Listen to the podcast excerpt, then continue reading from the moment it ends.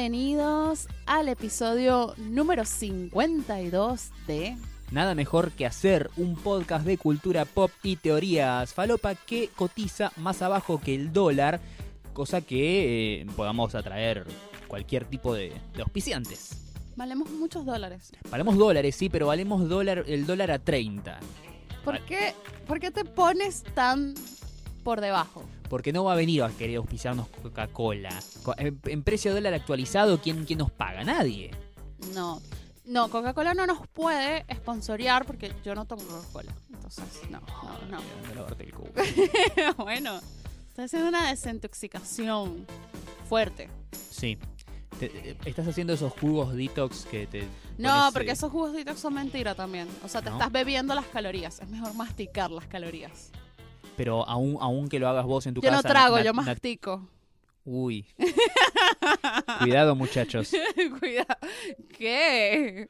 No sé qué clase de cosas se imaginan ustedes. Ustedes No, siempre, nada. o sea, no. Yo no imagino absolutamente nada. Ok. Ahora, otras personas en su casa escuchando esto. Pero no soy menor de edad, entonces por eso no me imagino. Ah, es verdad. Yo ya pasé, pasé la fecha de caducidad.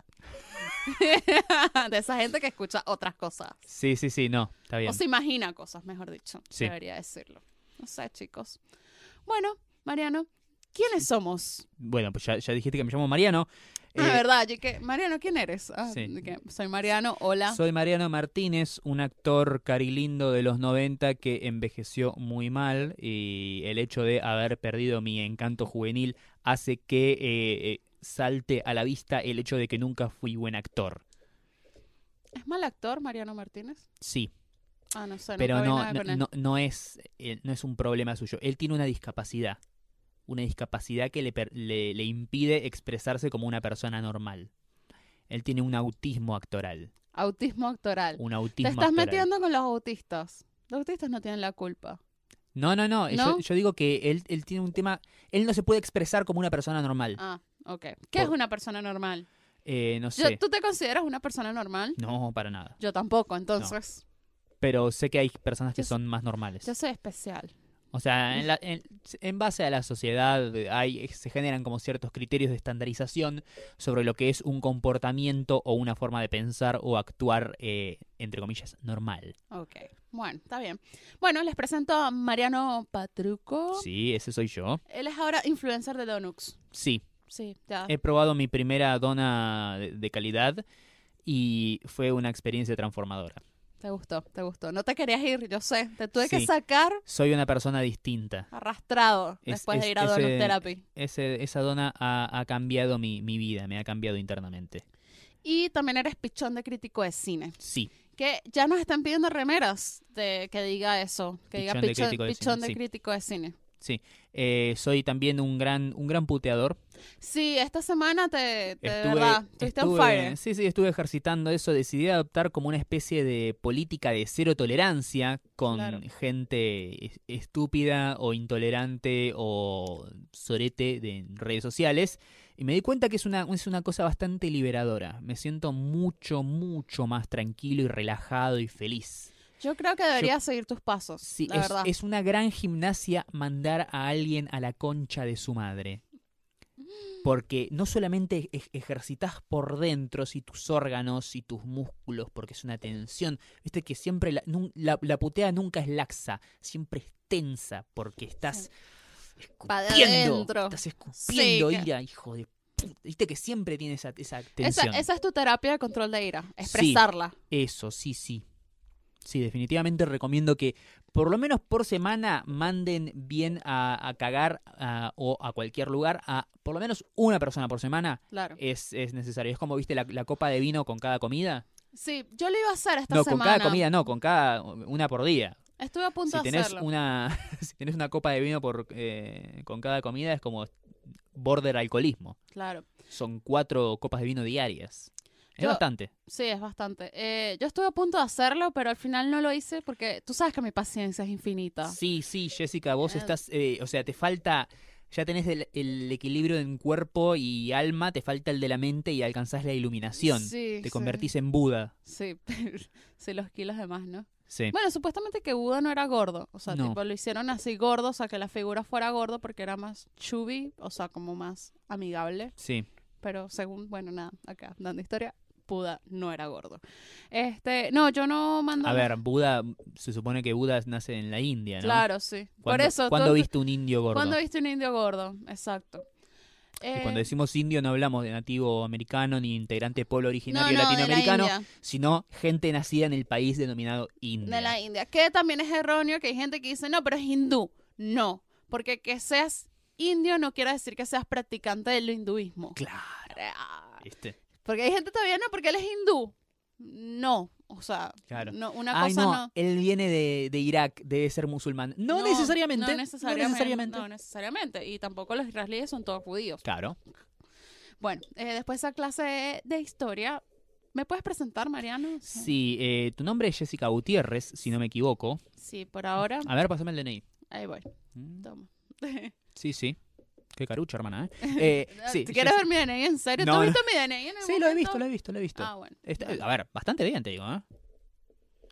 No, no. Bueno, ajá. A ver, no, no fue una foto de tu mejor momento. Vos No. tendrías que renovarlo ahora. Sí, debería. Ah, Eh, ¿crees que estoy en el mejor momento? Ah, Sí.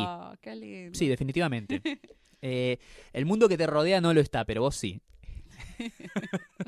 Y bueno, Eh, decía Jessica Gutiérrez, ella es guionista, ella es influencer de eh, muchas cosas y es una alcohólica en recuperación. sí. Estoy, tengo dos semanas sin beber alcohol. ¿Estás en el programa de los 12 pasos? Creo, creo. ¿Por qué, que- por qué paso vas hasta ahora? No sé, no sé. ¿Cuáles son los 12 pasos de Alcohólicos Anónimos? No, eh, eh, Primero aceptar que tienes un problema. Eso ya lo acepté. O sea, que yo estoy diciendo acá públicamente que soy alcohólica, sí, que me estoy recuperando, es que lo acepté. sí. eh, también eh, creo que uno es admitir que vos no tenés el poder para solucionar tus problemas, lo cual me parece que es una gran cagada. Sí. Porque, viste que, no sé si es acá, pero si en Alcohólicos Anónimos de Estados Unidos tiene toda una beta religiosa. Ah, sí. Vos sí, tenés pues que siempre termina. Encomendarte a un poder superior porque vos sos incapaz de salvarte a vos mismo. Y necesitas que alguien Claro, que alguien te salve. te salve.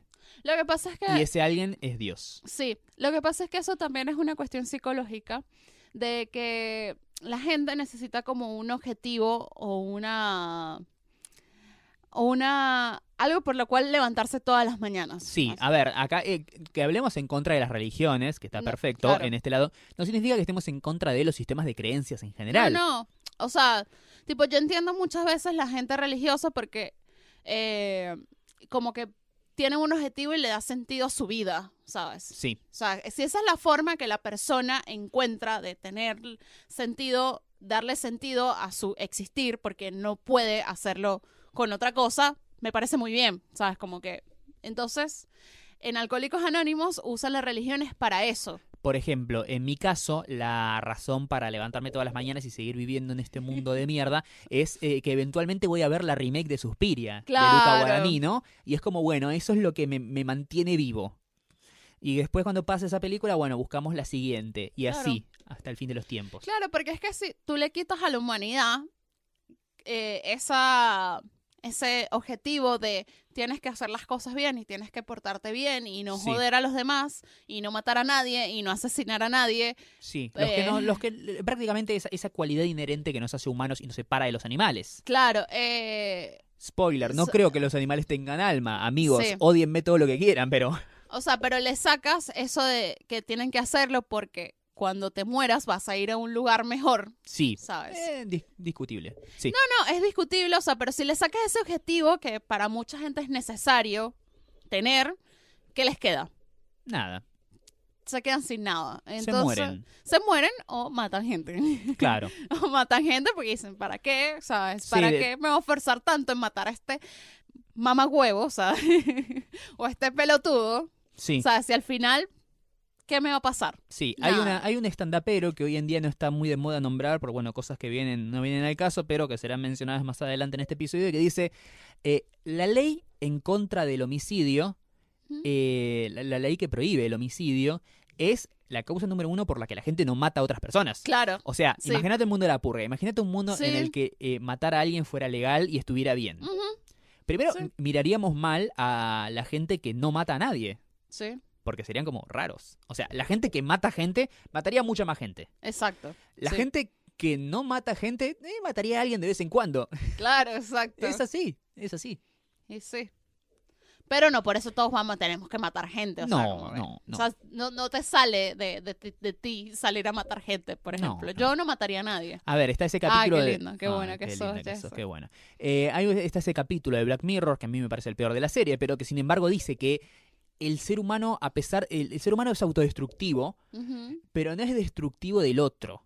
¿Sí? O sea, cuando vos vas y matás personas, y si sos una persona con tu cerebro cableado bien, es una experiencia que te trauma y te cambia Sí, y te- te, rompe por dentro. Claro. Si vos matás gente y lo disfrutás o no te pasa nada, es porque evidentemente sos un psicópata. Claro, es un- eres un psicópata. El, exacto. el capítulo de las cucarachas de Black Mirror. El de las cucarachas, sí. Listo. Por eso, es el mismo tema con el, el debatir el, el aborto. Sí. Decir, no, pero es que todos van a ir a abortar. Y yo, porque es que abortar no es lindo, boludo. No, o sea, no, no. tipo, no, no, no es que va a ir un montón de gente. Ay, qué divertido es que es abortar. Sí, no. sí. Y además Oh. un aborto no es lo mismo que un asesinato, porque un feto no es una persona, pero nos Claro. estamos metiendo en otra no, discusión. No, no estoy metiendo, no, o sea, me estoy metiendo en otra discusión, pero, o sea, tipo, matar a una persona si eres una, eh, si eres una persona que tiene todos los patitos en la fila, Sí. no es un acto divertido. No, no, sea, no, no, no, no. ¿Entendés? O sea, no. Pero si no te da nada, eres un psicópata. Tienes Claro. un problema mental. Sí, sí. Listo, chao. Finalizado esto, podemos pasar a qué hicimos en la semana. Así es. Ya saben qué somos, quiénes somos, a qué nos dedicamos y cuál es nuestra postura con respecto al aborto. Eh, creo que eso fue un- una apertura bastante interesante. Jessica, no sé qué decís vos. Me encanta, porque es que nosotros siempre tenemos charlas interesantes. Sí. O sea, y, sí- y sin proponérnoslo. Sí, no, tipo, hoy hablamos, hoy veníamos caminando porque tenemos todo el día juntos prácticamente, Sí. porque nos levantamos muy temprano y estamos eh, haciendo cosas juntos desde temprano y charlamos un montón de cosas. o sea, cosas. charlando, charlamos de todo, empezamos a debatir. Hay momentos en los que yo digo, para, Jess, eh, detenete un poco, detener un poco la charla que quiero, quiero poner a grabar con el teléfono, porque esto, es muy bueno. Esto To- es muy bueno. Tomo notas mentales de las cosas que decimos para repetirlas más adelante. Bueno, es lindo tener charlas interesantes. Sí. Me gusta. Por, por eso nos pusimos un podcast. Claro, Ah. y porque somos gente interesante. Oh, sí, Yo las charlas que tengo con vos no las tengo con nadie. Ah, Oh. qué.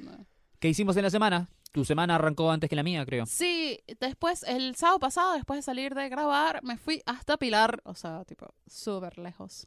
Pero bueno, nada, me invitaron a Jumping Party, gracias a mi amiguita Aurora. Sí. Si no la siguen, la pueden seguir también, que es locutora. Fuiste a Rush. a Rush. Rush. Ese Rush. es un parque de camas elásticas Sí. Que abrió hace más o menos un año. Sí, sí. O sea, un año y pico habrá abierto y está buenísimo porque puedes saltar, saltar y saltar. Y hay muchas camas elásticas y hay para jugar quemados y es muy divertido. Es como sí. el, el, eh, ejercicio más diversión, ¿viste? Sí, es esa cosa que dice, ay, no, el ejercicio nunca es divertido. Ah, no, no necesariamente, no necesariamente. No, está bueno, está bueno que siga existiendo ese tipo de, de propuestas donde, bueno, o sea, yo soy de las que defiende que, tipo, no, ¿por qué vas a dejar a un niño encerrado jugando play o viendo televisión? Déjalo que Porque es se más fácil. esparce, haga cosas. No, porque está bien, uno también de, de los videojuegos y la televisión puede aprender cosas y desarrollar ver, habilidades. A pues. ver, mi, mi hijo jugando a los videojuegos y siendo un, un alienado que vive dentro de una habitación de dos por dos, nunca va a ser eh, violado. Claro, exacto, sí. Buen punto. Es buen punto. muy Ahora, buen si yo lo dejo salir a la calle, va a volver todo cogido el nene. Obvio. Qué fuerte. No, pero está lindo. lo mismo que si le dejo hacerse una cuenta de Twitter. Claro. Bueno, pero está lindo esas propuestas, ¿sabes? Como que son divertidas y bueno, deja que los niños se esparzan en un entorno Sí. diferente. Los niños y vos. Sí, y yo, y yo. No, es una fiesta que están haciendo ahora que bueno, es como con luces neón, ponen un DJ, bajan las luces, Sí. qué sé yo. No es que es un lugar donde vas solamente y saltás, Sí. saltás. Llega un punto en el que te cansás de saltar, ¿no? Y obvio no hay alcohol, No, obvio. porque si no sería, pero Si no, primero, si no, vos no hubieras ido. no hubiese ido, claro, porque estoy, estoy en sana. recuperación. Llevo Claro. dos semanas ya, llevo dos Bien, semanas. Jessica. Recibo muchos mensajes de apoyo de nuestros oyentes, así que los agradezco de verdad. Bien. Tengo un compromiso. Me, me interesa ir algún día. Creo que no, no recuerdo cuándo fue la última vez que me subí a una cama elástica. Mm. Y los castillos inflables no cuentan como camas elásticas. No, no. Yo siempre odiaba el castillo inflable. No Yo- me copaba. Ah, eh, yo lo que tiene es que es una de esas cosas que me traumaron de chico porque fueron esas cosas que a mí me quitaron antes de tiempo. Porque yo Mm, siempre fui como el más alto de la clase. O sea, yo- Claro, es más alto. seguramente mi colegio fue una generación de enanos, porque tampoco es que, ay, soy Ginobili. Pero eh, cosas como, por ejemplo, el pelotero de McDonald's o los castillos Mm. inflables, yo superé la, la altura máxima muy pronto y los veía a Mm. todos jugar y yo estaba ahí afuera deseando morir. No, mentira. Uh, qué mal, Sí. de verdad. Yo disfruto- los- Tú me preguntabas, ¿qué prefería yo? ¿El pelotero de McDonald's o Castillo Inflable? Prefería el pelotero de McDonald's. Claro, porque el pelotero de McDonald's significaba McDonald's. Claro, yo Ah. era muy feliz en, en los, en los parquecitos de, de McDonald's. Sí. Pero jodidamente feliz, o En sea, el, en el pelotero comiendo la, la tarta de manzana. uff, feliz. Arroba feliz. McDonald's arg. eh, traigan de vuelta la tarta de manzana que Sí. estaba, era, excel- Vamos a era hacer excelente. Deberíamos hacer Era el una mejor campaña. postre del mundo. Por favor, era divino. Sí. Además, no sé si acá, acá lo hicieron, pero en un momento McDonald's en Venezuela, como nadie pedía la tarta, porque, o sea, era- era muy poco pedido, ¿no? Sí. Y McDonald's, obviamente, algún eh, eh, gerente de marketing se dio cuenta que la gente no la pedía, no porque estuviera mala o, o lo que sea, sino porque no la conocían. O Claro. sea, ¿cómo voy a, a- a- a querer comprar algo si no lo he probado? Pues. Sí, sí. Entonces, eh, ellos siempre al final de, de cada pedido te decían, ¿quieres agregar una tarta de manzana? Sí, Nosotros le decíamos pie, allá se le decía pie. sí, sí. ¿Quieres agregar un, ¿Quieres agregar un pie de manzana a tu orden? Y uno siempre, no, no, no, gracias, no, gracias, no, gracias, no, gracias, ¿no? Eh, y dijo, sacó como una promo que era, si no te la sugiero, te la regalo. Ah, mira. Entonces, si al, al, Cajero. al cajero se le olvidaba, Sí. Igual eso era como, se le olvidaba. Ellos tenían como que, obviamente, tipo, mira, cada cinco no le sugieres. Sí, sí, sí. Y así, o sea, como que la vamos dando, o sea, es como dar muestras gratis, aleatorias, Sí. todo. Y uno, bueno, tenía que estar pendiente. Y bueno, ahí fue que la, la probé y tipo, siempre estaba con mi mamá pendiente y que, no me la sugirió, no me la sugirió, que no me la sugiera, que no me la sugiera, yo la quiero, yo la quiero gratis, sí. Y bueno, me hice adicta que después iba a comprar solamente la tarta de manzana. Sí, sí, sí. Yo me acuerdo que también era como el, eh, siempre que iba a McDonald's era como el postre. Sí. O sea, mi vieja me decía, ¿quieres un heladito? Son- No, yo quiero la tarta de manzana. Son, eh, bueno, sí. Allá, el, bueno, siempre fue la barquilla. Barquilla le decimos en Venezuela, acá es cono. Sí, Eh, y Sundae. Eran como los dos claro. postres. No, ac- acá también. Los dos postres que había. Y, Y después, después- el McFlurry. Sí, que en su momento se llamaba McSwing. Ah, acá, no, allá fue directamente siempre McFlurry. Ah, mira, y lo que tenía era que te lo... Viste que las cucharas tienen esa forma Sí, rara con cosos. que Eso era, lo conectaban a una máquina Sí. Y la máquina sola revolvía. Er- Era la, la operación era revolver el puto Sí. helado. Lo podía hacer el chabón con la mano, pero no importa. Hagamos una cuchara especial que se encastre en una máquina y que lo haga la máquina. Pero ya no lo hacen. Te siguen dando la misma cuchara, Sí, pero ya no te lo, no, no, no están las maquinitas esas. sí. No Bueno. sé si en Estados Unidos lo harán así. Claro. Tenemos que vamos, supongo. vamos a hacer el, el nada mejor que hacer challenge, vamos a viajar a Estados Unidos y vamos a pedir un McFlurry en Estados Unidos a ver si nos lo revuelven con la máquina. Por favor. No, debe, debe- algún youtuber, lo debe, debe haber un video en YouTube de eso. Sí, seguro. favor, seguro. Pero, eh, el McFlurry acá, ¿con qué llegó? O sea, ¿cuáles eran los primeros Oreo. gustos? Oreo solo. Oreo solo y después le fueron agregando magia. Ah, no, acá ya era Oreo o M&M's. Sí. El de M&M era increíble. No, acá, era acá adictivo. llegó Oreo y una vez que estuvo instalado como concepto ajá. fue que trajeron el de M&M. M&M. Ah, Sí, sí. ya pusieron esos dos de una vez. Y después, ¿cuál sacaron? ¿Y cuál dejaron? Dejaron el de Oreo y sacaron el de M&M. Que era Sí. el mejor porque de verdad venía con el montón de M&M's. ¡Ah! ¡Qué rico que era! Y después, bueno, de sneakers, de whatever, no sé qué. Y acá, bueno, acá lo ponen con muchos postres de acá que sí, Bauquita, Milka, Sí. qué sé yo. Bueno, nada, después de esta charla...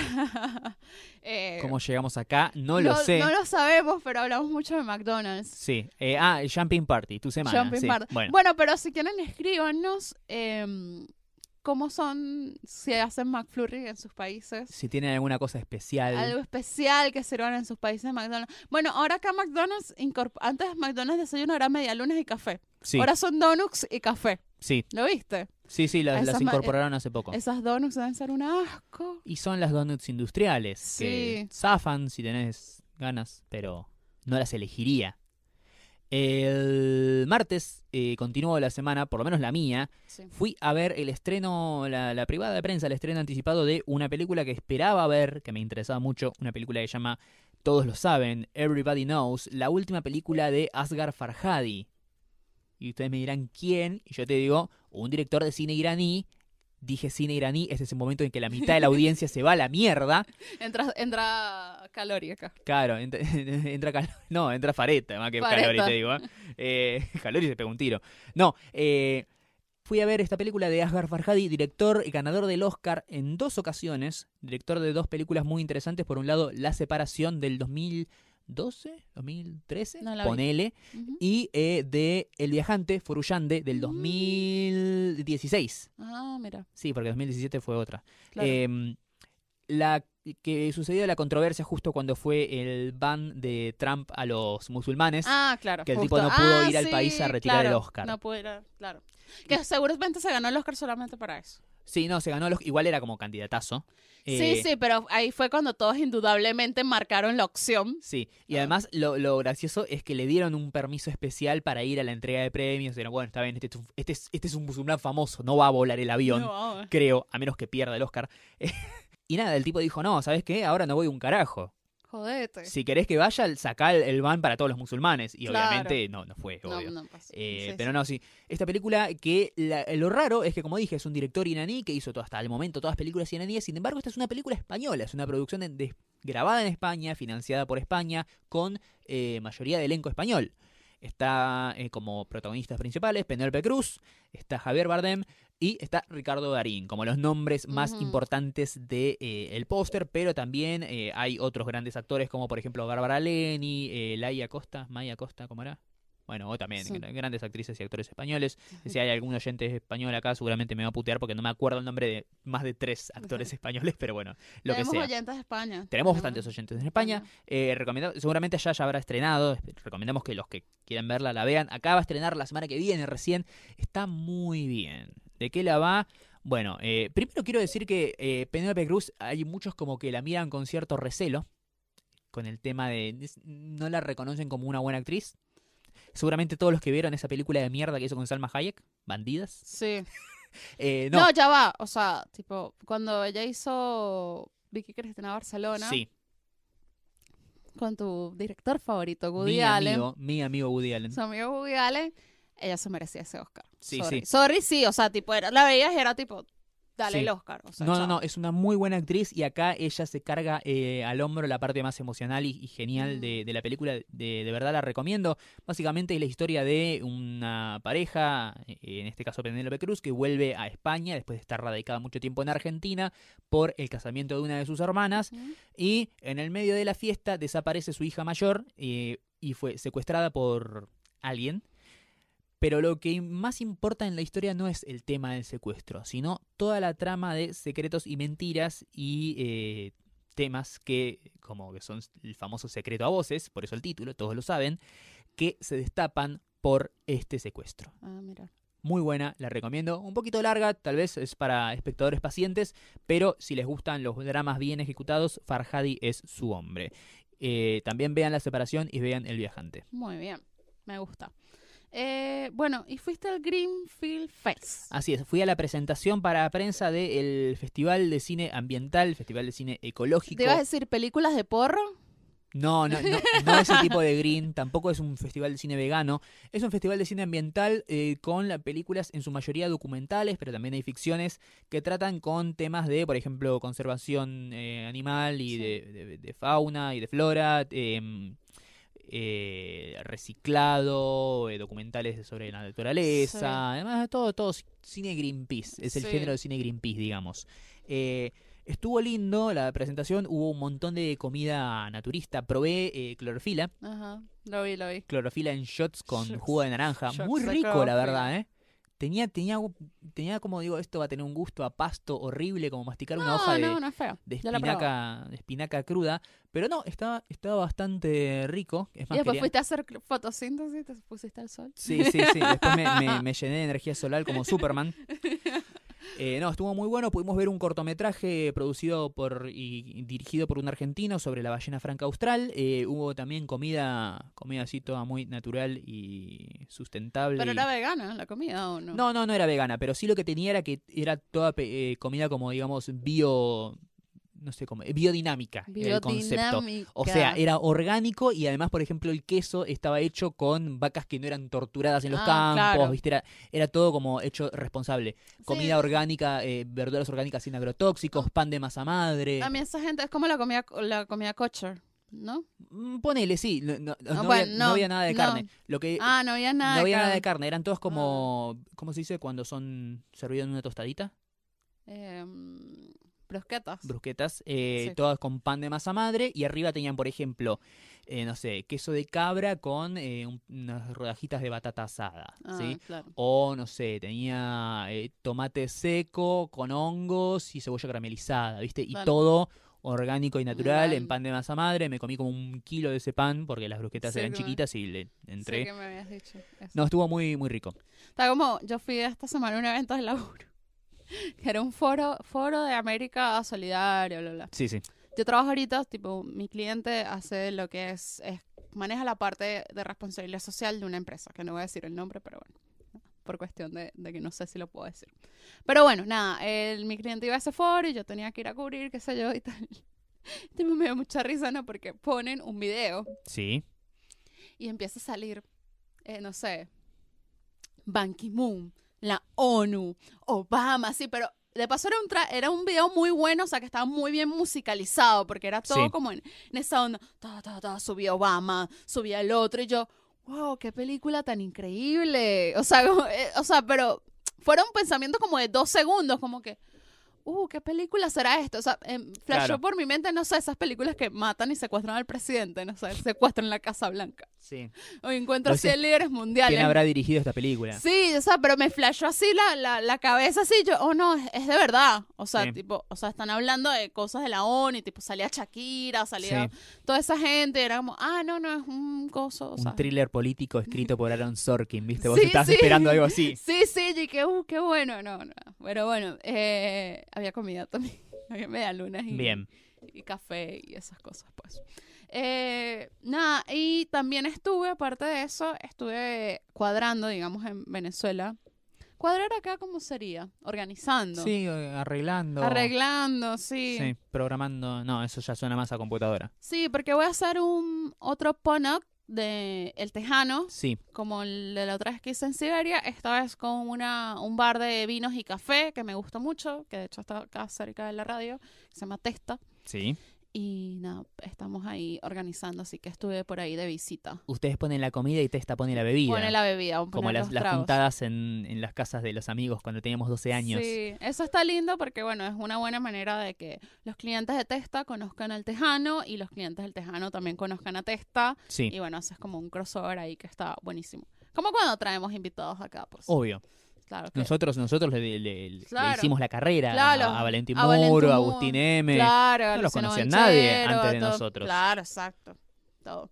Así que bueno, estuvo, estuvo lindo, la verdad. Eh, va a estar muy pronto, así que nada, atentos que voy a estar publicando. Ustedes saben Sí. que yo siempre estoy contando todo lo que hago y, Sí, vos ventilá, y los ventilá. invito, yo ventilo. Yo soy una Mariana. Yo soy, yo soy, soy una Mariana. Yo lo Sí. acepto. Yo lo acepto. Soy re Mariana. Bien. Para los que no conozcan el concepto, googleen Martín Sirio Sí, no, las y se van a enterar. Bien, eh, yo por otro lado continué mi semana. Ayer mismo, viernes por la tarde, fui a ver eh, otra. eh, Todo cine lo mío esta semana, ¿viste? Sí, sí, todo, yo, yo yo comiendo, qué sé yo. Vos, vos fuiste más variada, ¿no? Sí. Yo fui a otra privada de prensa, en este caso de una película de terror próxima a estrenar. También va a estrenar el 6, junto con todos lo saben. Se llama La Monja, de Nun. De Nom. el sí. segundo, sí, técnicamente el segundo spin-off de la saga El Conjuro, creada por ese asiático maravilloso conocido como James Wan, a quien yo amo. Eh, también, personaje secundario, villano a vencer de la película del Conjuro 2. La monja ahora tiene su propio spin-off que nos cuenta la historia del origen de este demonio conocido como Balak, que aparece ante las personas que quieren matar con la forma de una monja. ¿Por qué? Ah, no sé, anda a ver la película, que está bastante bien, ¿eh? Vale la plata de una entrada. Esto es publicidad. Sí, no, no, está... la Pero está verdad- mejor que la, la última de la purga. ¿O no tiene comparación? No, no tiene comparación. No, Ah. tiene, no tiene comparación porque la, la purga es básicamente un thriller político con un poco de gore y tiros. Ah, bueno, pero sí, podría ir a ver la monja. De paso me gustó lo... Le pasaron como videitos a influencers, Sí, ponele, que decían como que, bueno, si están muy estresados, vean este video ahora. Y empezaba como tipo, respira, exhala, ¿viste esos videitos de, calmarte? un y al final, screamer. sí, al final salía la, la en, vez, en vez de la nena del exorcista te parecía Sí, la monja. Te parecía la monja. Y se lo pasaron a varios influencers y yo, cuando lo vi en el primero que lo vi, caí, recaí. O Sí. sea, fue que, ah, mira, qué lindo. O sea, como, porque me gustan esas cosas que respira, exhala y de repente que, ah, mira, no me asusté ni nada. Porque Ah, claro. es que ese es mi tema con el cine de terror. A mí no me asusta. Claro, porque vos lo, lo ves venir. No sé, yo siempre como que, ah, sí, tal cosa, ajá, sí. Nunca, pero nunca, Mariano, nunca me ha dado miedo. No, y, igual eh, yo, a ver, últimamente es como que ya de, de ver tantas películas, el, el terror es como uno de mis géneros favoritos, y de ver tantas películas de terror estoy como en cierta forma insensibilizado a las películas de terror de mierda. O sea, Claro, ya- sí. anda- viste que la gente va a ver películas de terror eh, para los, los jumpscares, para saltar Sí. en el asiento y, "Ja", después mirar a sus amigos que vinieron a ver la película, jajaja, no, boludo, te re asustaste, jajaja, y esperar al próximo para ver quién es el que salta o el que se sorprende. Sí. Eso a mí ya no me genera nada. A mí no me, nunca me ha generado eso. Pero nada. yo valoro más una película de terror que puede generar un buen clima, una atmósfera, maneja la tensión. Por ejemplo, A Claro. Quiet Place. A Quiet Place, exacto. El legado del diablo, Hereditary, It Comes at Night, ese tipo de películas que son más de eh, sensaciones y tensión, Tensiones. donde el miedo va por dentro. Podríamos catar. A mí, a mí una película que me generó mucha tensión fue, por ejemplo, Gone Girl.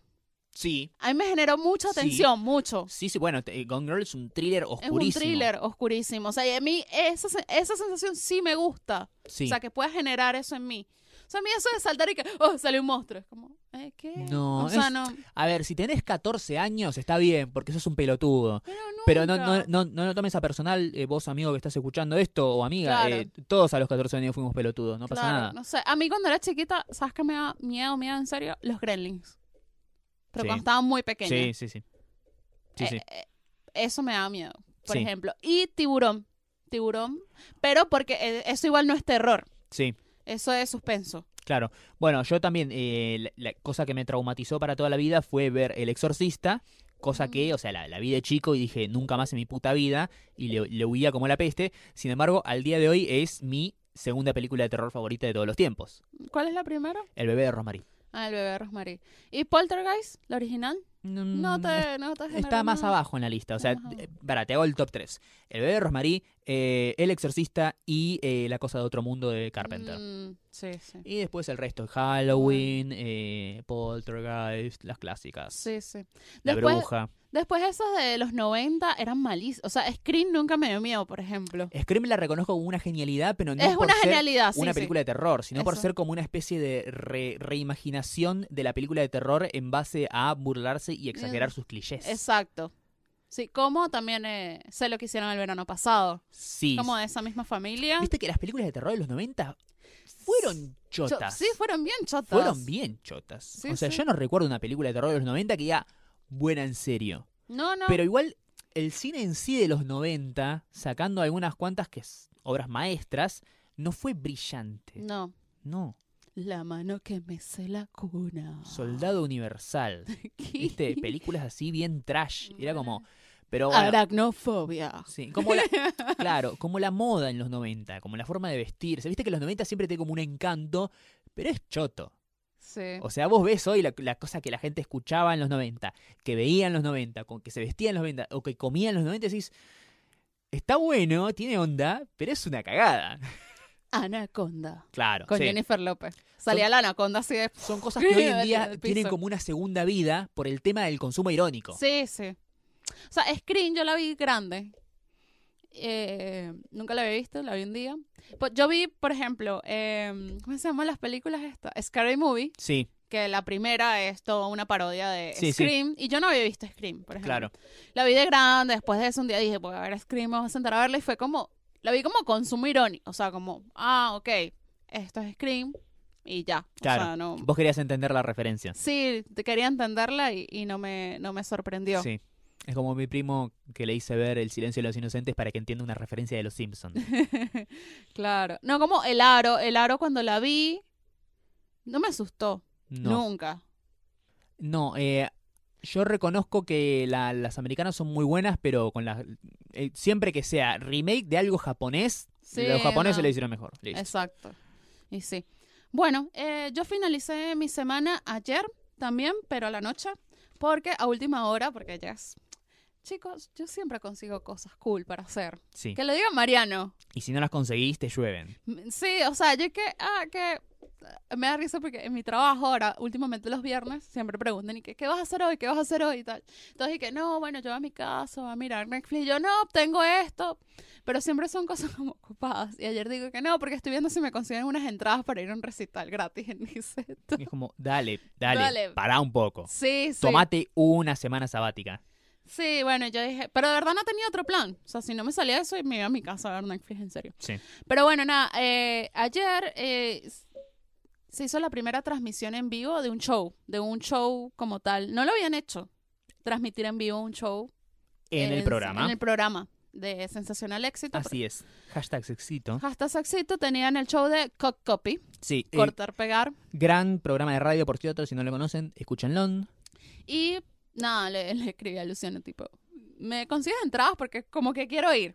Sí. Porque me llamaba la atención, me di cuenta que este año no había ido ni a un show musical, ni a uno solo. O sea, Ah, me la he pasado en cine, presentaciones, cosas, pero no he ido ni a un recital este año. Entonces, este año Bueno, es muy vi- difícil para mí. el, el show del falso Luis Miguel en el Luis Mi Fest. Bueno, si ese, si ese cuenta, Mariano, bueno. Pero bueno, nada, esta banda me llamaba mucho la atención porque es un rock electrónico de una banda bastante mm, nueva, o sea, pero no es con- reconocida. Sí, O sea, eh, banda que no conocía, pero de escucharla solamente en las stories de la gente que estuvo ahí en el show, me parece interesante. Después, sí, no, cuando esté al pedo y necesite escuchar algo, le voy a mandar ahí Spotify a ver si No, los es, encuentro. una, es interesante, a mí me gustan esas propuestas. De paso, a mí me gusta ir a recitales así como chiquitos. Y me copó, por ejemplo, el año pasado yo en La Ferte. Cuando casi que nadie la conocía acá y la viese pues, en un Sí. sitio súper chiquito donde pagué una entrada en dos mangos. Influencer de Mon Laferte. sí, y ahora, tipo, la mina agotó dos Grand Rex. Estuvo en el Lola. Estuvo en el Lollapalooza, o sea, es como tipo, ok. Y la entrada cuesta, tipo, si quiero verla cerca, como la vi la otra vez en, en el otro local, te voy a pagar como dos mil pesos. Y yo, ok, no, o sea, listo, o sea. No soy tan fan. No, o sea, pero ya la vi, o sea, chao, o sea, en fin. Pero bueno, buenísimo que le está yendo bien también. Entonces, nada, fui a ver esta banda que me gustó, estuvo lindo, de verdad. Eh, muchas gracias por la invitación. Estoy ahí en el beat, así que bueno, nada. Si no la han escuchado, la recomiendo. Y si Podríamos gustó. decir que tu noche de viernes fue un sensacional éxito. Fue un sensacional éxito, sí. Bien, No fue un antiviernes. ahí tenés, Banchero. Haz el recorte como cuando quieras. Claro, exacto. Así que bueno, en eso cerramos la semana y hoy nos levantamos temprano Sí, para ir a grabar para un canal de YouTube que va a salir muy pronto. Sí, Nos sí. invitaron. un canal de unos amigos nuestros que están haciendo ahora un emprendimiento youtubesco. Se llaman, eh, el canal se llama Hollywood, Hollywood. así es. Sí. Eh, pero Bu como Bu de fantasmita, Y ¿no? pueden seguirlo en Instagram ya para que Pueden seguirlo en. Instagram. eh, lo, lo interesante en Instagram tienen un jueguito muy bueno que lo que hacen es poner planos de, de películas o de series y eh, es solamente un plan, una imagen, un fotograma ahí y vos tenés que adivinar de qué película es. Es muy bueno. Eh, también nos hicieron hacer juegos en este video que grabamos. No vamos a spoilear nada, pero muy pronto lo van a poder eh, ver. Así que denle un follow Sí. a los chicos de Hollywood, que son eh, youtubers que a su- los mandaron al colegio de chiquitos. Sí, va a salir muy, muy pronto. Así que bueno, nada, nos paramos temprano, fuimos a comer donas y bueno, nos vinimos acá a grabar. Así que hemos cerrado nuestra semana. Así es. Y así como cerramos la semana, abrimos el cofre de las teorías Las falopa. ¿De qué podemos hablar esta semana, Jessica Gutiérrez? ¿Qué ha pasado? Vamos a hablar de polémicas, porque tú sabes que a mí me encanta traer la polémica a este Sí. podcast. Yo creo que Macri está haciendo concha al país. ¿Esa polémica esta querés hablar o de otra? No, no, vamos a hablar de alguien que nos trae la discusión de cuándo es el momento para volver después de una polémica. Ah, mira. Si quieres volver, ¿no? Bien, eh, estamos hablando de una persona... A ver, voy a tratar de adivinar. Una persona obesa... Una persona... ¿Estás siendo gordofóbico, Mariano? No, estoy diciendo que es una persona que tiene unos kilos de más. Sí, la gordofobia está de moda. No, no. No, la- acusar a gente de gordofobia. ¿Acaso? Sí, exacto. Sí. Eso. O sea, Sí. vos ves a un gordo en la calle y no puedes decir que es gordo porque nada, está bien. Tienes que ir los demás, ¿cómo hacemos? O sea, Claro. tipo, esa Es grasa una no. Es una observación. Sí. Es como que te vea venir y dice, ah, esa persona tiene dos piernas. No, ¡Ah, estás discriminando a los rengos! No, estoy diciendo que tenés dos piernas. O sea, está Sí, todo bien. Ya está. Eh, bueno, a es lo que voy. Eh, es una persona obesa, es una persona, digamos, de un, de un ambiente bastante cool, conocido, famoso, Sí. que se codea con los grandes. Se pasó pelado. Sí, Eh, bueno, nada. sí, no, Nos acerca nuestro amigo personal, sí. Luis C.K. Mi comediante favorito. Sí, él nunca fue mi comediante favorito igual, pero bueno. No, ma- para mí bien. sí, me, me gustaba, me gustaba sobremanera. O Sí. sea, con- o sea, hay un montón de comediantes que me gustan, pero no de todos veía absolutamente todo lo que hacían. Con Louis era una cosa que, cosa que hacía, cosa que me tiraba de cabeza a ver, porque me encantaba lo que hacía. Claro. Eh, y me sigue gustando, ¿eh? No es que retroactivamente de golpe, porque el chabón es un sorete, todas las cosas que hizo me dejaron de parecer graciosas. No. Pero bueno, es como que ya no da consumirlos, porque eh, ya no da que él trabaje también. Claro, bueno, hace más o menos un año eh, empezó toda esta polémica, el movimiento Me Too, todo el asunto, que bueno, entonces cayó Harvey Weinstein, cayó Kevin Spacey, cayó Aziz Ansari, cayó un montón de gente. Sí. Eh, Louis C.K. también un tipo con un, eh, como diríamos en la jerga, en el slang latino- eh, norteamericano, él era como bastante woke, Sí. sí. O sea, era un tipo que hablaba de desigualdades, de machismo, de feminismo, de etcétera. todo y bueno, le descubrieron que también tenía sus muertitos en el closet. Claro, era como que él hablaba, siempre que hablaba de las cosas y los peligros de los hombres con las mujeres, eh, hablaba desde la experiencia. Claro, exacto. Porque digamos que era un hombre que eh, tenía como cierta afición a eh, hacerse la paja delante de personas, Ujú. eh, así Sí. de, de manera aleatoria y random. Y random. O sea, vos eras conocido o conocida, no, nunca lo hacía delante de hombres, porque obviamente es, es pervertido pero no boludo. eh, vos eras amiga de Luis y Kay y capaz que, eh, Luis, ¿cómo andas? Eh, no, todo bien, ahora acá en el show. ¿Querés tomar un vaso de agua? Sí, dale, bueno, toma agua. Y de paso se bajaba los pantalones, hacía una paja delante tuyo y acababa y listo. Ese, ese era su, su fetiche Sí. extraño. Claro. En vez de ser The Naked Man, hacía Sí. The Masturbation Man. Exactamente. Que vos decís, wow, qué, qué fetiche más extraño. Pero después ves su cara y te das cuenta que es un gordo pelirrojo. Y es como, "Mm, bueno, no, no, no lo siento tan extraño. Sí, sí. Eh, bueno, nada, volvió a presentarse así de sorpresa. Sí, en un teatro, un lugar de stand-up muy conocido en New York. Fue un show, como decíamos, show sorpresa, no estaba programado, nadie Sí. sabía que iba a estar ahí. No, Y es, fue un, como un, un mini set eh, de nada, 15, 20 minutos. claro. Y yo acá, como dije, no, fan, ya no voy a decir fan, sí, pero gran admirador de la obra de Louis C.K., no de su vida, obviamente, eh, pero sí de su obra. Él era un, un- un comediante muy especial. En cierta forma, y acá es capaz que me como alguna puteada, pero no importa, eh, él era lo más parecido que teníamos en tiempos contemporáneos a lo que fue en su momento eh, George Carlin.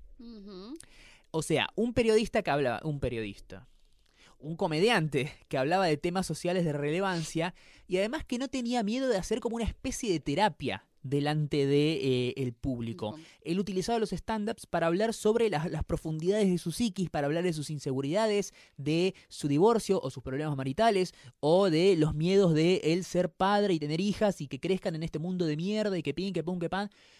Era un tipo que tenía como un contenido profundo y personal en sus stand-ups. Eh, y que contaba siempre cosas que eran muy, muy- Yo sentía, o sea, cuando lo veía a él, eh, lo veo a él hacer un stand-up, siento como que él está abriendo su vida y su ser y nos está contando y está derramando un montón de, de cosas que tranquilamente podría hacerlas en un diván sin los chistes. Exacto. Y eso le daba como un valor agregado.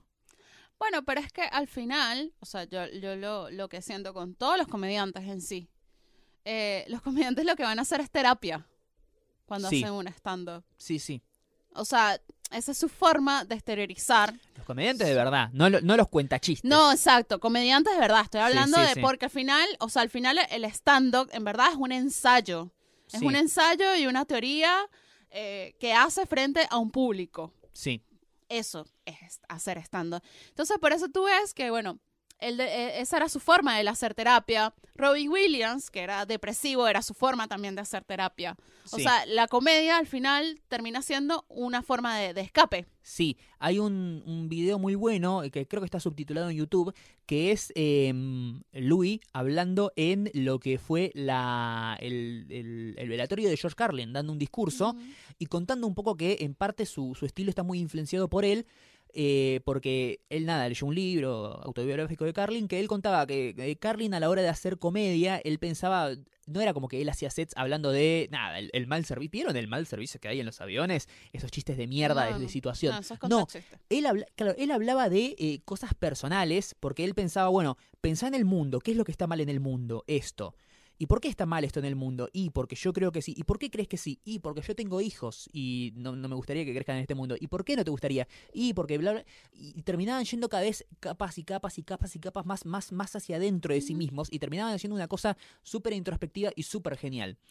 Eh, y el tema, lo interesante, eh, que quiero decir, viste que ahora está muy de moda cancelar gente. Sí. Y yo decía, bueno, está bien. Pero ahora creo que Luis está, se está buscando su propia cancelación.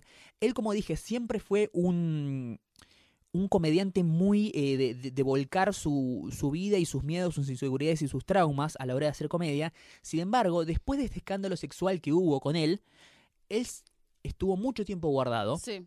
no se supo nada de él durante meses, y ahora, en su primera aparición pública, haciendo un show sorpresa de comedia, no dijo absolutamente nada sobre el tema. No. Se hizo el boludo. Se hizo el boludo, sí. Louis C.K. está literalmente barriendo todo el escándalo bajo de la alfombra y saliendo ahora en de, de las sombras para ver qué onda, a ver si está todo bien, si puedo seguir trabajando normalmente o si la gente me sigue odiando. Y eso va a contramano no solamente de todo lo que él representa como artista, sino de todo lo que hizo hasta el momento en su carrera. Igual, ¿no crees que deberíamos valorar que él se está poniendo, está poniendo el pecho por el resto de los comediantes No. cancelados? No, ¿No? no porque si tú- O sea, bueno, ser el, el primero en salir, ¿sabes? Es como que... O sea, Sí. ponte tú, yo me pongo, no sé, en el lugar de Aziz Ansari. pero a ver, Eh, digo, veo y que salió Luis C.K. y tal, y tú dices, uh, no, no, todavía no es momento. O, mm, wow, o sea, como esto de, de que le critican como que barrió todo debajo de la forma, capaz yo como Aziz Ansari digo, no, yo no puedo hacer como Luis C.K. porque ya se demostró que no puede ser, sino yo tengo que salir y asumir lo que me, lo que me pasó. Si fuera cualquier estandapero eh, de dos pesos, ¿sí? No sería una gran, una gran polémica, ¿sí? De- y además sería mucho más fácil de, de cancelarlo, digamos. Pero el truco, el gimmick, el- el- la cosa especial de Louis es que siempre fue un chabón que subió al escenario y desnudó su propia alma Claro. y las cosas que le pasan. Y habló de las cosas que le pasan y las cosas que siente. Y acá, con todo este problema que hubo, se hizo el boludo. Porque cuando todavía no había crisis, él no tenía, él no tenía miedo de salir a- y hacer un chiste y contar lo patético que se sentía cuando estaba en su casa masturbándose solo. O eh, los pensamientos pervertidos que tenía cuando una mujer random se le acercaba de- en la calle y le hablaba y él como, ah, sí, le hablaba normalmente, pero en su cabeza decía, ¿viste? Así, libidinoso. Él no tenía miedo de decirlo porque en ese momento estaba como cubierto. Sí. Ahora, él, ya con todo este escándalo des- destapado, hizo un show súper eh, limpio y aséptico y sin nada que ver, súper impersonal. Y entonces ahí sí, hermano, te estás haciendo el boludo y estás eh, rezando porque la gente no, no se acuerde. No, para mí no va, amigo. Para mí no va. Para ti no va. Para sí, mí no va. todavía estamos en un momento muy, muy difícil. sería mucho más simple, o sea, si Louis hubiera salido, hubiera hecho un show, hubiera hecho un show todo girado, girando en torno a su, a su problema, digamos, a su condición, a su fetiche, como quiera llamarlo, ¿sí? Ah, Eh, no solamente eso, mostrándose arrepentido, pidiendo perdón, haciendo como un claro intento de recobrar su, su carrera y, y reconocer que tiene un problema. Capaz que hasta, no te digo que sería fácil perdonarlo, pero sería un primer paso. claro, Para ese es el tema recuperar- que debería reconocer el Claro. problema. Ese es el, Pero él no solamente que nunca reconoció el problema, cuando empezaron a surgir los rumores de lo que, que después se convirtieron en acusaciones, él siempre lo negó hasta que salieron los testimonios. claro. Y ahora, después de todo eso, de haber ni siquiera sacado una- un comunicado o una disculpa pública, sale y se hace el pelotudo, dale amigo, ya está, Dale. no hay vuelta Sí, que sí. darle. No, sí, yo, yo también, también A ver, creo. desde nada mejor que hacer no estamos diciendo que si vos sos un, un- un pervertido sexual o un depredador o un chabón con prácticas poco felices, Claro. seas un ser humano irrecuperable que hay que extirpar de la sociedad y mandarlo a vivir lejos a la isla de los violadores. No. Pero no puedes hacer de cuenta que no pasó nada y seguir con tu vida normal, porque hay gente en este mundo que se cruzó con vos y su vida no siguió normal después de cruzarse con vos. Claro. El tema es que en el mundo de los morbos es muy grande y es muy amplio. Sí. Y uno puede llegar a pensar, uh, pero qué morbo está bien y qué morbo está mal, ¿no? Porque Cualquier eh, morbo está bien, pero cual- tiene que ser consensuado. Claro, tiene que ser consensuado y que no le haga daño al otro. Obvio. O sea, ahí es donde tú entiendes. A ver, Hay, hay parejas cuyo fetiche es literalmente hacerse daño físicamente Sí, sí. el uno al otro y sin embargo son parejas felices que prosperan y siguen porque está todo dentro de las reglas y del consenso Y y del consenso. consentimiento. Exacto. La cuestión es cuando le afectas a, a la otra persona. O sea, Obvio. Porque, nada, o sea, es, es eso, pues. O sea, pues como mi fetiche es matar gente. No, no está bien No. porque estás dañando gente. O sea, Y además, pensalo así, no sé, una persona que vos conocés de toda la vida y que está la mejor, todo. Un día de golpe está hablando con vos ahí en el medio de un pasillo, charlándolo más bien, y de golpe dice, che, eh, ¿me bancás un segundo? Dale, sí, na- na- mírame los ojos, nada más. Y el chabón hace así, se saca la pija y empieza a hacerse una paja. ¿Vos crees que tu relación con esa persona puede continuar Mm, mm, no. normalmente como hasta el momento? No. no. no, no. No puede ser. No. No, porque, a ver, volvemos otra vez al, al tema de hay ciertas reglas en esta sociedad que indican lo que una persona debería apuntar o aspirar como normalidad y otras que no. Eh, y yo creo que lo que Luis hacía no era normal. No, Y no, no. no, no era normal y también ha- hay hombres que se que dicen, "No, pero este si fuera Brad Pitt, o sea, tipo aceptarías que te hiciera la se hiciera la paja frente a ti?" O sea, tipo lo estás discriminando porque es gordo y pelado, porque ahora todo la moda es ofenderse por todo. Sí. Y no sé si están así. No sé, no, porque también hay gente que juzga, ¿sabes? Eh, desde su propio, desde su propio ombligo, ¿no? Sí. Porque vivimos, de verdad, tengo una discusión muy fuerte con esto, porque toda esta semana, y hoy le, hoy le comentaba a Mariano justo más Sí. temprano, tengo un problema con la gente que lo único que ve es su ombligo Sí. y no puede ver más allá y juzga a los demás según hasta donde su vista corta le permite. Sí. O sea, no puedo creer que vivimos en un mundo o una sociedad tan poco empática. Sí, eh, a mí lo que me, me pasa es que vos, vos sos vos, yo soy yo, eh, cualquiera sea el caso de la persona, y por más que vos en cierta en cierto aspecto, en cierta situación, hubieras reaccionado, dicho, pensado, sentido de alguna manera, vos tenés que comprender que vos no sos un estándar para nadie, No, ¿sí? exacto. No es que a mí no me pasó. O, es que yo no. No, pero hay un montón de gente con un montón de realidades. Bueno, por eso no, no legalizaron el aborto, ¿no? O sea. Sí. No, a, a ver, cosas que... Pero eso es, es el hecho de... Es tan simple como cerrar la boca y escuchar. claro. Hoy en día nadie quiere... No es que nadie quiere escuchar, nadie quiere cerrar la boca. Exacto. Todos quieren tener una solución para todo. Es como, no sé, la, la persona que tiene depresión, ansiedad o miedos o cu- cualquiera sea la condición que quiere decir, que el otro le dice, ay, no, boluda, pero ¿cómo te sentís mal? Es, es todo, es todo mental. es- vos tenés que salir y mirar los árboles y ser feliz y vas a ver que se te va... Sí, No. claro, claro. Claro. Sí. Esa es la cura mágica. Vos acabás de descubrirla. Vas a fundir a la industria farmacéutica con tu super descubrimiento. Denle un puto Nobel. Encontró la cura de la depresión. eh, mirar un árbol. Dale, pelotuda. No, no, no. La gente, de verdad, y esta semana me, me superaron. Yo tengo mucho más paciencia que Mariano, ya lo dije. Sí, sí. Y yo sí me pongo a discutir con la gente y, y ya de verdad, ya yo antes, debo decir que esta semana también he cambiado un poco, porque estoy cansada, o sea, estoy, porque a mí la gente que se vive quejando, vive diciendo, siempre digo, no, pero es que siempre se vive victimizando, porque yo no puedo, porque yo no puedo hacerlo, porque tal, y ya me cansé, o sea, Sí. dije, me cansé, sí, voy a decir lo que pasa, o sea, porque estoy cansada que la gente diga, eh, me siento, o sea, tipo, me siento mal, este, necesito un abrazo, qué sé yo, ¿sabes? Algo tonto. Ay, bueno, deberías ir a abrazar a tu mamá. Pelotudo, yo no vi- mi mamá no vive acá, ¿sabes? Sí. Por un montón de razones que tú no estás viendo, o sea, Claro. y tú me estás juzgando a mí que, o sea, de tipo, no lo puedo conseguir, no es porque no quiera, ¿sabes? que no puedo por un montón de, de historia que me ha tocado vivir. Sí, ¿sabes?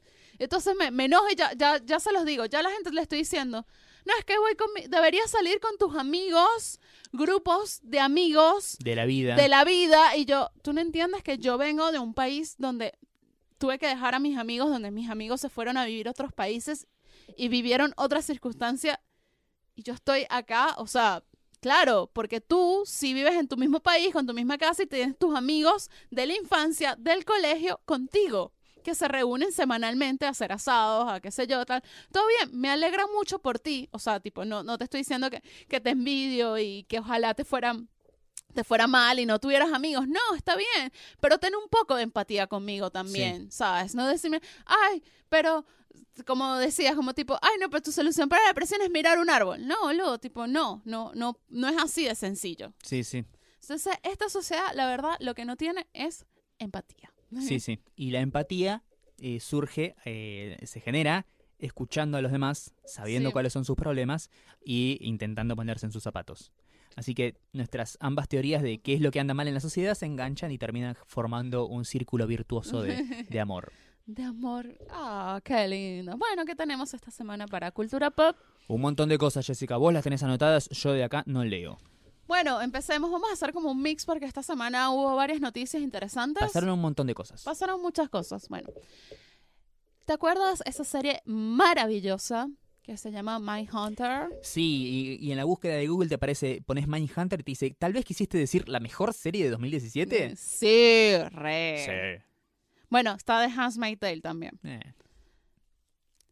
Bueno, resulta ser que eh, la próxima temporada va a estar eh, Charles Manson, Sí. el asesino serial psicópata. que ya fue mencionado en la primera temporada. Fue Recordemos, mencionado. Mindhunter está ambientada en los 80, después de los crímenes del clan Manson, que empiezan a generar una conciencia en los que investigaban la conducta criminal de, che, me parece que acá hay algo raro, y eventualmente, spoiler, terminan descubriendo el concepto de asesino serial. De asesino serial que es psicópata, que tiene que ver con la psicopatía. Obviamente. que, o sea, es como, eh, es como la, la psicopatía, perdón, eh, es como la depresión, es algo químico en tu cerebro con lo cual naces. Sí, sí.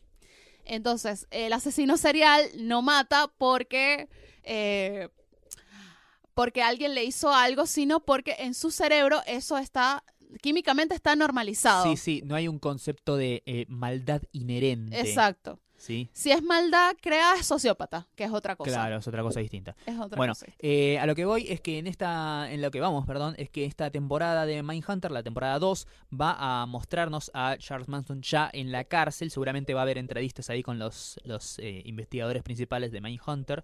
Eh, son Holden Ford y el otro que no me acuerdo cómo llamaba. Eh, y lo interesante también es que otra película, un- eh, no, otra producción, en Sí, este caso sí. una película, que tiene también que ver con los crímenes del clan Manson, Once Upon a Time in Hollywood, Hollywood. de Quentin Tarantino. Ah, tengo miedo de esa película, Sí. pero bueno. con Brad Pitt, con Leonardo DiCaprio, con Margot Robbie, Robbie, uf, sí. también va a tener un- una versión de Manson. Y en ambas va a estar interpretado por el mismo actor. Por el mismo actor y me parece maravilloso. Sí, este tipo claramente ya puede hacerse solamente una carrera en base a esto, ¿no? Sí, por favor. tipo, doble de. doble de Charles Manson. Sí, no sé si ha pasado de, de, eh, actores que hagan el mismo personaje en producciones distintas. Mm, no, No no, sé. recuerdo. No recuerdo. Si El- saben, pásennos. El, eh, un ejemplo acá argentino es, por ejemplo, mirá lo, lo- lo lejos que me estoy yendo, Víctor Laplace hizo de Perón en dos películas distintas. películas Una del Ah. 96, que es la historia de, de Evita, y él hacía de Perón, ahí que estaba de Mm. fondo. Y otra es Puerta de Hierro del 2012, ya haciendo de un Perón anciano en sus últimos años de, Ah, de- de mira, vi- de no la vida política. Eh, sí, es como eso, o sea, físicamente es parecido y bueno, Sí. lo, lo- lo supieron explotar ese parecido. Eh, pero no, no, sinceramente no recuerdo así actores que se hayan repetido en un mismo papel. No, no, yo tampoco recuerdo. Si saben, avísenos. Bueno, también tenemos que castearon a uno de los actores de Doctor Who para la nueva Star Wars. Así es, Matt Smith, ese hombre de la cara plástica medio extraña, que también apareció en Terminator Genesis, qué Sí. película de mierda, por cierto. Eh, pero nada, es un buen actor, me, me gusta. Eh, también estuvo en The Crown, En The estuvo en la Crown, las sí, últimas temporadas es de The. Crown también. Eh, The Crown. me- ¿Esa serie la sé pronunciar? Sí, The sí, Crown. The Crown. Deberías hacer un video de eso que te va a traer menos problemas. Eh, no, eh, definitivamente va a ser interesante. Hay, hay algunos que están diciendo que, ay, no, va a ser el padre de Rey. Dejen de querer cambiar el- el- los- padres de Rey. Los padres de Rey son nadie. Nadie. Fin de la discusión. Un besito para Ryan Johnson, que lo queremos mucho. Sí, por favor. Y también tenemos que la secuela de Top Gun, Top Gun Maverick se llama, Sí. la retrasaron. Y estoy muy Uh, triste. Pero el cast es genial. Lo Sí. bueno es que ya tiene elenco confirmado, No. ya está escrito el guion, No. ya está todo. Falta que se empiece a filmar nada más, falta la Sí. que se inicie literalmente la producción de la película. Así que no, no, no es que, ay, no, la van, van a cancelar el proyecto. No, capaz que la, la- la patearon para atrás por un tema de, no sé, de presupuestos o Sí. para modificar el tema del mes en el que va a salir. Qué sé yo, no, no sé, yo, yo lo veo bien. Prefiero que eso antes que pase como, no sé, Guardians, No, con la, la- todo ahí que quede en un limbo extraño que no sabemos qué mierda va a pasar. el caos. Y también tenemos que Eminem va a ser el soundtrack de Venom. Así es, como si necesitáramos más confirmaciones de que esta es una película salida de 1998. Sí, Eh, Venom- la película de Venom que yo no sé, yo le tengo una, una, no te digo una fe ciega, pero no creo que vaya a ser una mierda. ¿quién distribuye Sony acá? Eh, UIP. Ah, bien. Así que, repito, no, no le tengo una fe ciega, no pongo las manos en el fuego por Venom, pero no creo que sea una, una porquería inmirable. Sobre todo por el hecho de que ya la planean como franquicia. Mm, Tom Hardy dijo, firmé por tres películas. claro.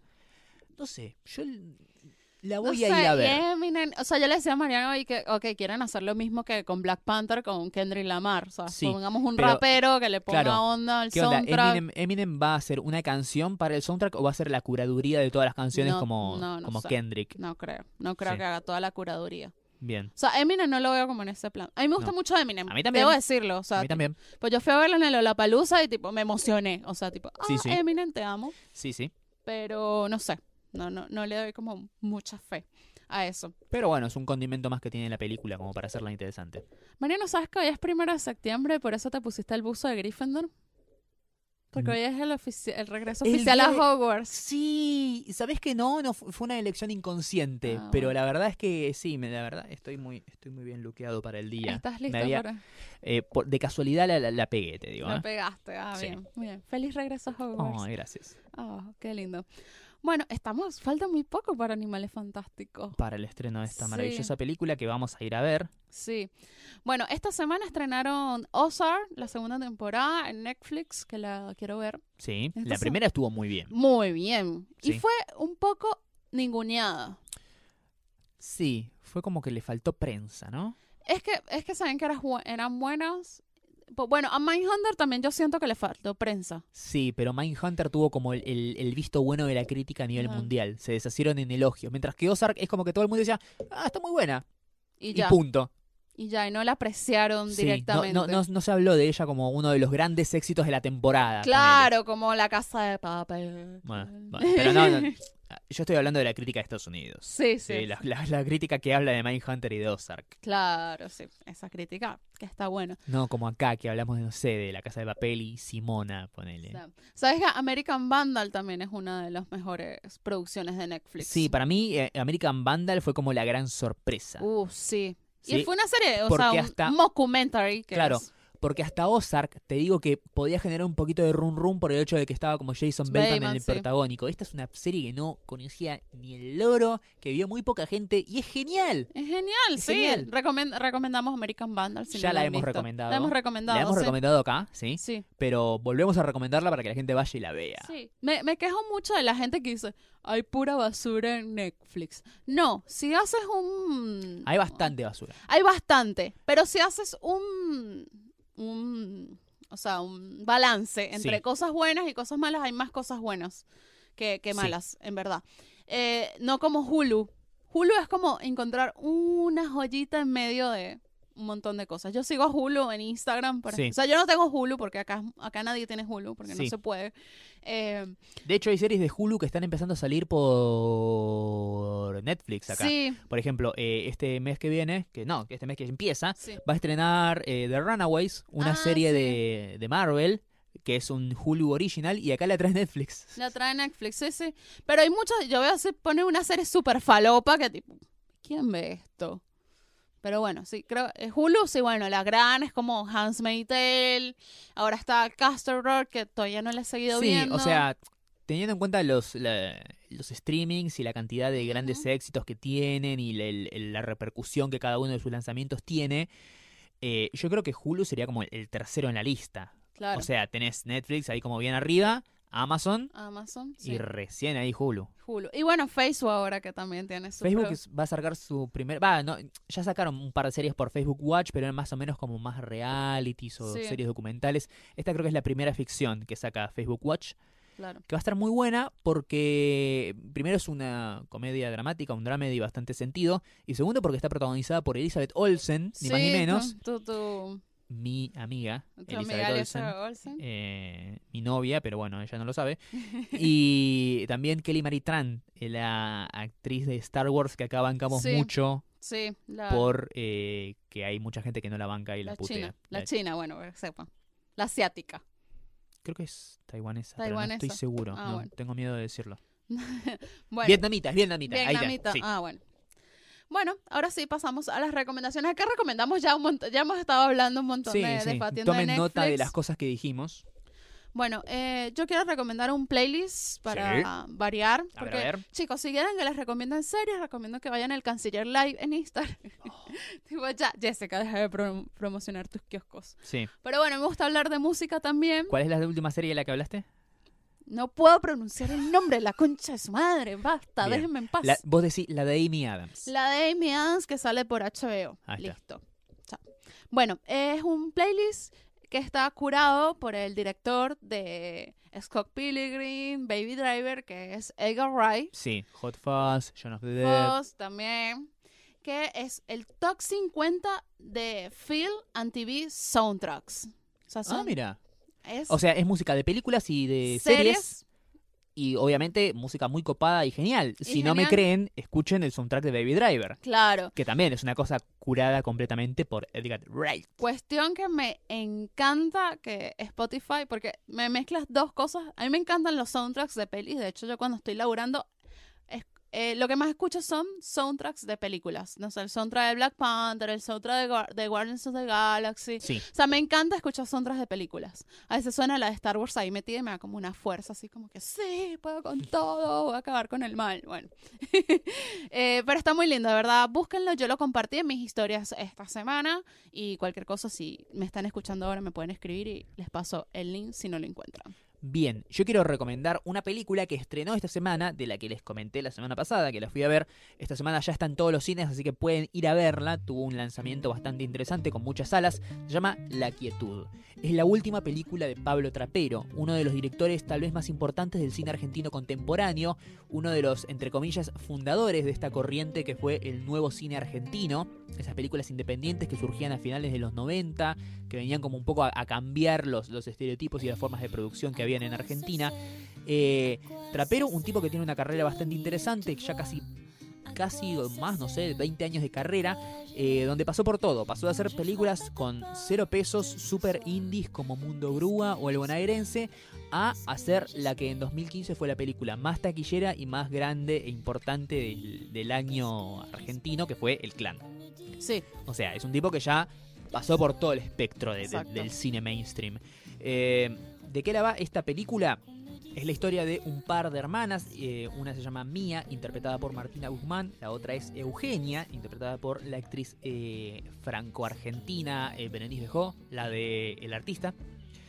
Eh, nada, estas hermanas, una de las dos está viviendo en Francia, está radicada en Francia, donde vive junto a su esposo Vincent, interpretado por el venezonalísimo Edgar Ramírez. Edgar Ramírez. Mi amor, yo te voy a convertir en heterosexual.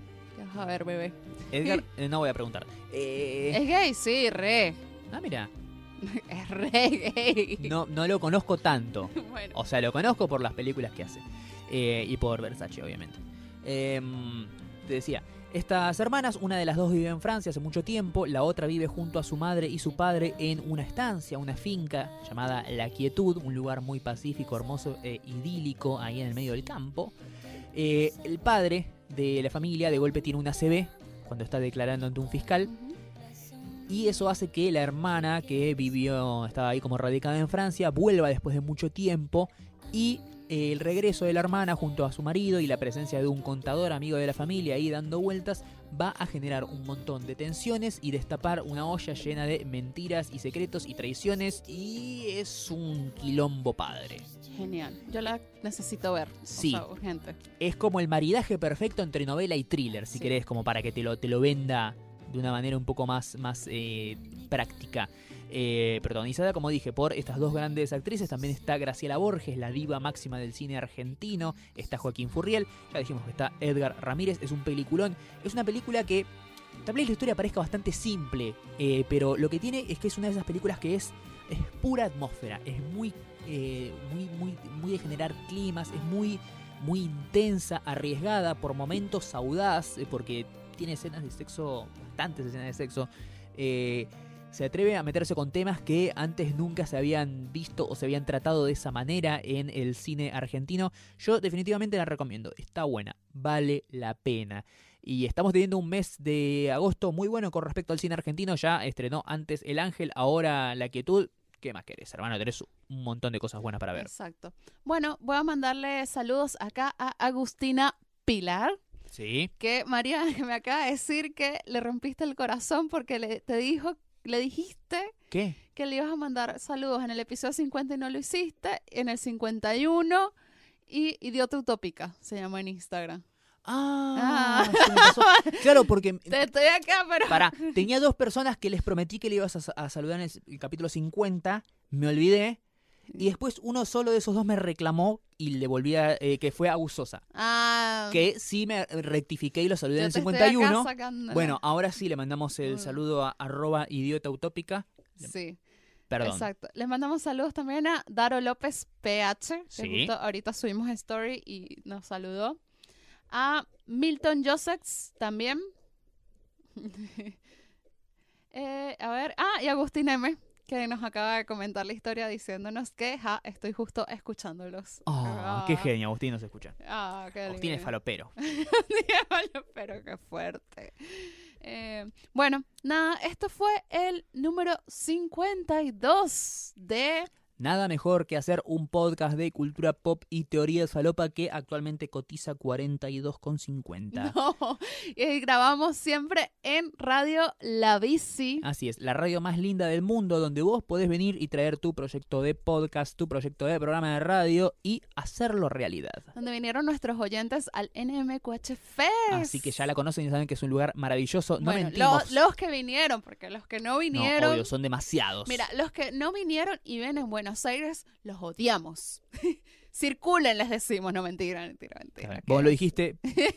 vos lo dijiste. Quédense con nosotros. Eh, pero los que vinieron y conocieron la radio por dentro saben que no mentimos cuando decimos la radio más linda del mundo. ¿sí? Así es. Así que ya saben que nos pueden seguir en arroba, NMQH Podcast, todo junto y sin espacios. tanto en Twitter como en Instagram. Nos pueden mandar mensajitos. Siempre andamos contestando. Yo soy la que más contesta los mensajes porque Mariano, Mariano de Community Manager no tiene nada. No, además vos sos de la social media. Además, a mí me hacen preguntas a veces tipo, Mariano no sé qué cosa que viene y yo, ah, no sé, eh, pregúntale a Mariano.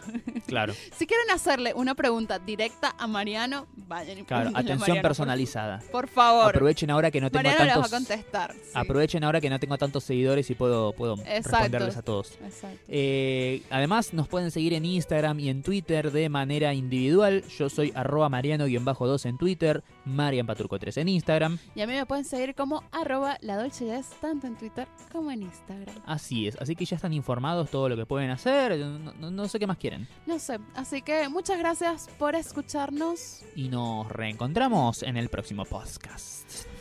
Adiós. ¿Estás beboteando el micrófono, Mariano? No, no. te, te vi bebo- beboteando. Adiós. Chau. Chao.